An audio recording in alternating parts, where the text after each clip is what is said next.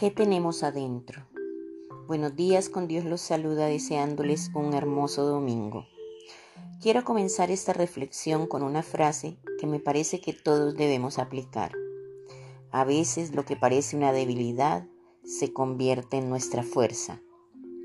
Y es allí precisamente cuando cada uno puede ir descubriendo qué es lo que tenemos adentro. Nuestra fuerza interior, ese deseo de no claudicar ante nada, es ese motor que debe ayudarnos cada día a reencontrarnos si en verdad queremos saber qué tenemos guardado en el corazón.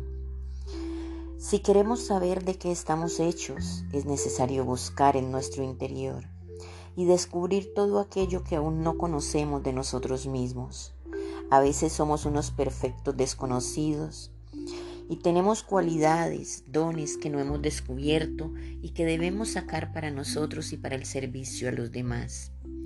Todos debemos ser ayuda para otros de una u otra forma, ser anclas y puerto para aquellos que van sin rumbo, mientras que ellos lo permitan, claro está. Pero para poder darnos a los demás debemos conocernos primero a nosotros mismos, reconocer cualidades y defectos, las cualidades para saber explotarlas y los defectos para corregirlos.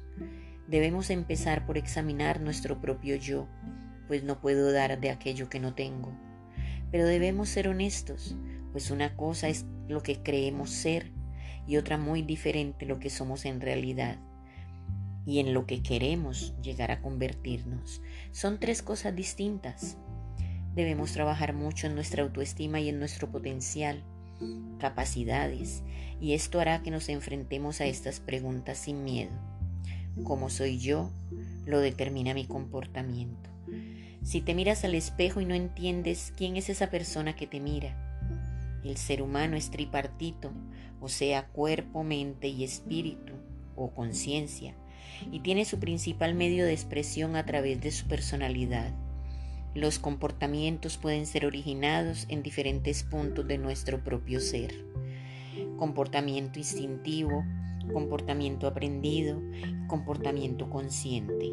Estos tres tipos de comportamientos del yo también los podemos definir por algunas características. Yo deseo, yo creo, yo sé.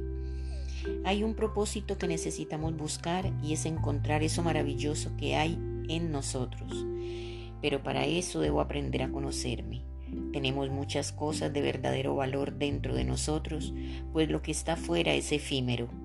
Todo ser humano es un tesoro gigantesco, pero pocas personas se dan cuenta de ello.